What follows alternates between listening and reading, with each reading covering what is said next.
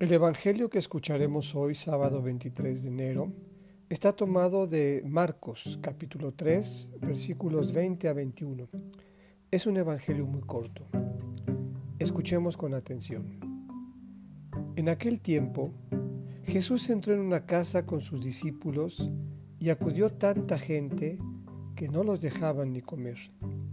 Al enterarse sus parientes, fueron a buscarlo, pues decían que se había vuelto loco. Esta es palabra del Señor.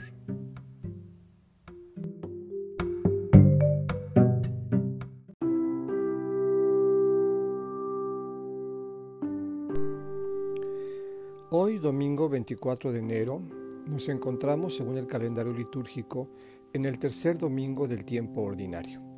La liturgia de la palabra nos ofrece tres textos. Uno es del libro de Jonás, capítulo 3, versículos 1 a 5 y versículo 10.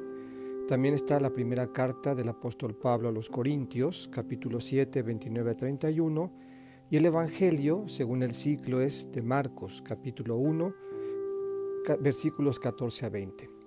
Estos textos tienen una línea en común, el llamado a la conversión, entendida como un cambio de vida en función de algo nuevo, que es el reino, un cambio de vida que supone una forma distinta de mirar, de actuar, de vivir con los demás.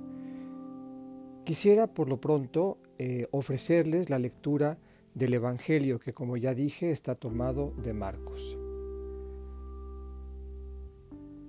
Después que arrestaron a Juan Bautista, Jesús se fue a Galilea para predicar el Evangelio de Dios y decía, Se ha cumplido el tiempo y el reino de Dios ya está cerca. Conviértanse y crean en el Evangelio. Caminaba Jesús por la orilla del lago de Galilea cuando vio a Simón y a su hermano Andrés echando las redes en el lago, pues eran pescadores. Jesús les dijo, Síganme y haré de ustedes pescadores de hombres.